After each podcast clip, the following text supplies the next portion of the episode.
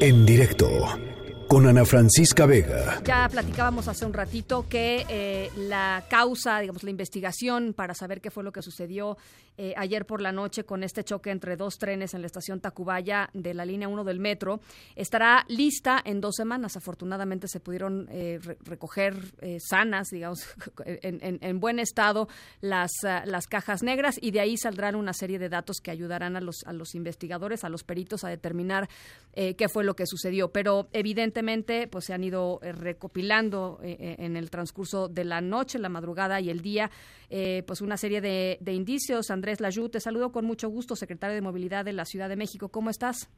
Muy bien, ¿y tú, Ana? Pues bien, quería un poco tratar de entender si había ya algún indicio que nos pudiera indicar pues cuál es, hacia dónde apunta la causa de este, de este percance. Eh, lo primero que tenemos, digamos, de la información que es importante actualizar es un poco eh, contar lo que sucedió, que fue ayer en la noche, a las 11.37 de la noche, en la estación del metro Tacubaya. Eh, dos trenes eh, sufrieron una colisión.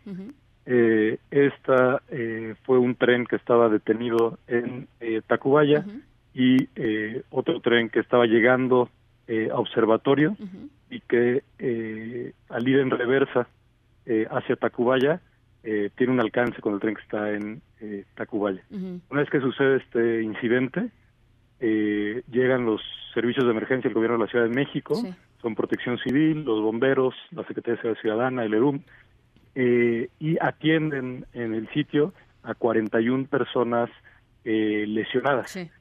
Esas 41 personas lesionadas, la mayoría no necesitan ser trasladadas a hospitales y solo son trasladadas a hospitales 16 personas. De esas 16 personas hoy la mayoría ya están dadas de alta y las cuatro personas que hoy en la mañana se en al hospital ya no, eh, eh, digamos, no estaban en una situación de peligro.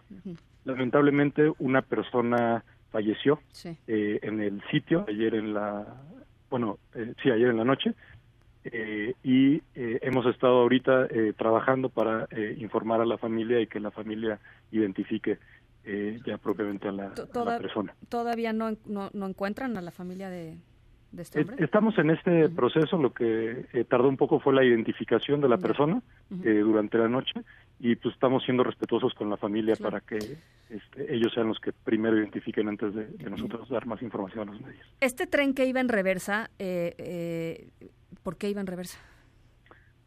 Eh, bueno, es parte de, eh, ya mencionadas, la investigación eh, que se abrió cuando tenemos un incidente con estas características que realmente son muy poco comunes en el, en el metro. Sí. se abren tres procesos de investigación.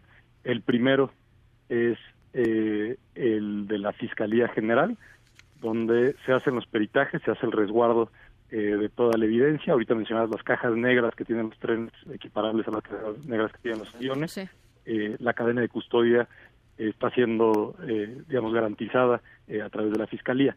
Al mismo tiempo, se abre otra investigación en el equipo técnico del metro. Esa es una investigación interna para eh, determinar eh, las causas del, del, incidente.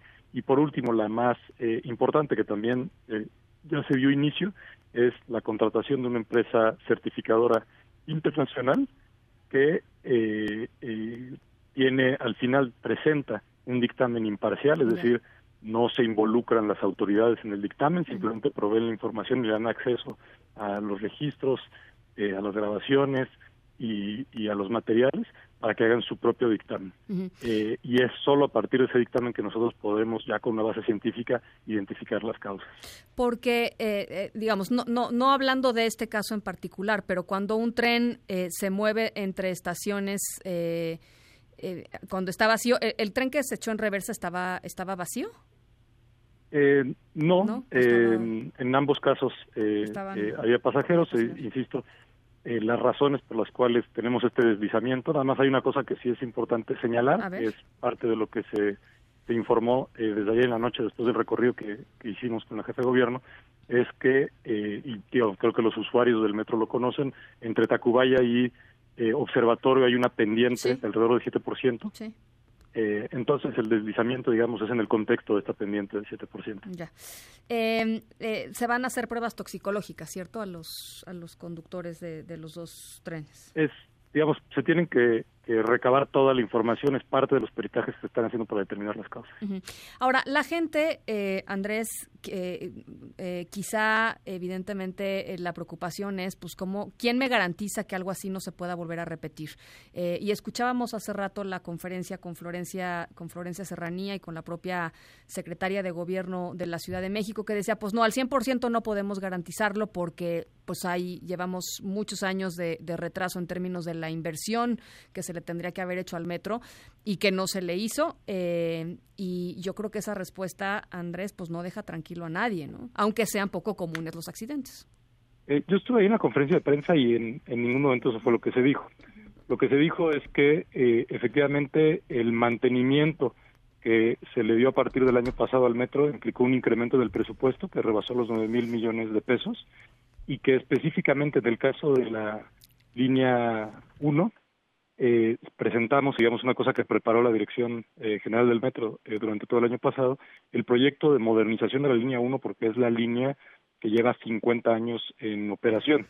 Este proyecto de modernización es uno de los proyectos de infraestructura más grandes eh, que vamos a estar desarrollando en el país. Este es un año donde se hace la licitación.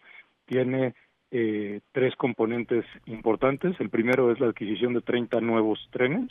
El segundo es la rehabilitación completa de las vías y el tercero es la instalación de un sistema de pilotaje automático, digamos, el, el más moderno que hay eh, hoy en día en el mercado. Entonces, digamos, las deficiencias eh, de mantenimiento que ha habido en el, en el pasado creo que son importantes, pero también es importante el hecho de que se ha estado dando e incrementando el, el mantenimiento. Y vale la pena también recordar que el, el metro es un medio de transporte eh, particularmente seguro.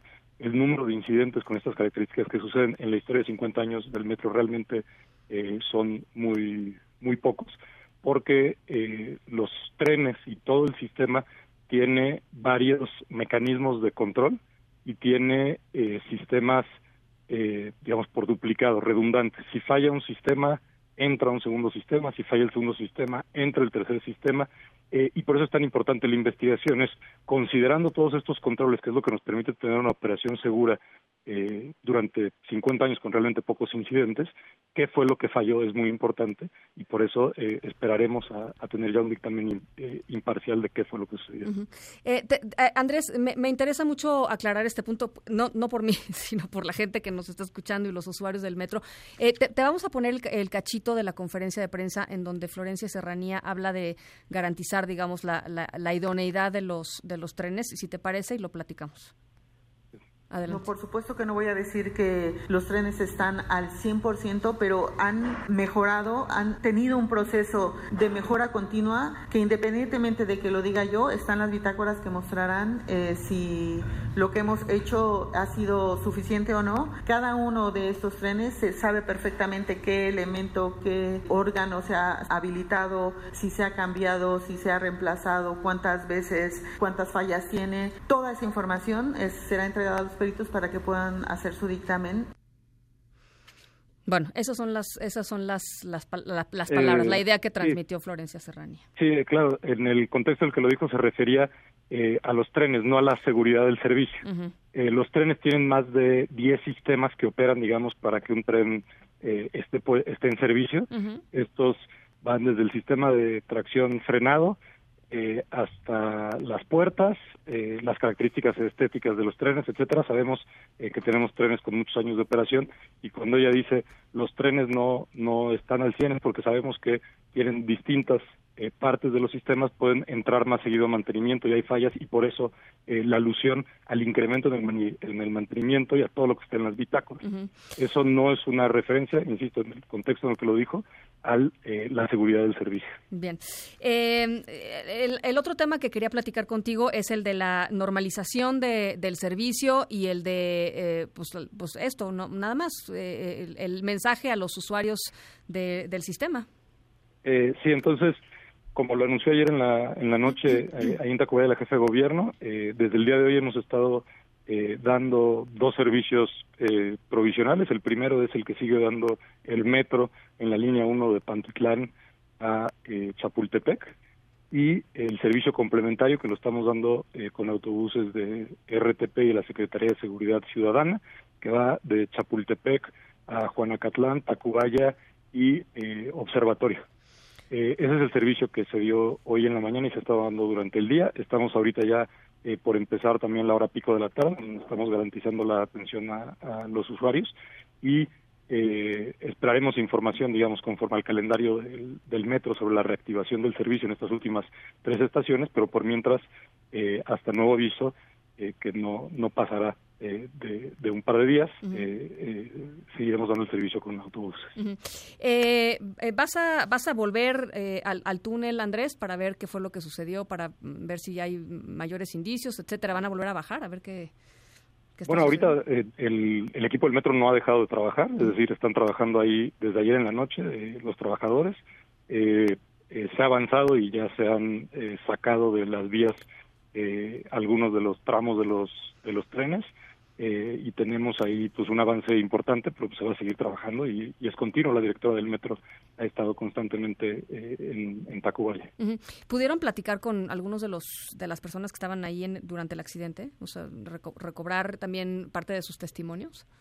Bueno, todos los testimonios, incluyendo los de los conductores, por supuesto, son parte de la, de la investigación y del peritaje que se está haciendo. Eh, ¿y, qué les dicen los, los usuarios? Es parte de la investigación y, tenemos que esperar hasta que tengamos el dictamen final, eh, porque es muy importante garantizar la imparcialidad eh, de ese dictamen. Bien, este, esta investigación final en estas dos semanas va a ser, digamos, va, va a entregarse en paralelo con la investigación del peritaje internacional. ¿Van a ser los dos entregados al mismo tiempo? A, eso me, me, refiero a la investigación esa, la del peritaje internacional. Esa, eh, eh, esa, esa no sabemos en cuánto va a ser, ¿no? la estimación es que sea en, en, unas semanas, sí. En unas semanas, en varias. Sí, puede ser dos, tal vez tres, que, que, ha anunciado la directora del metro. Bien, entonces está garantizado el apoyo a los usuarios. Está garantizado el apoyo a los usuarios, es un servicio que se, se continúa dando. Te agradezco mucho estos minutos, Andrés. En directo con Ana Francisca Vega.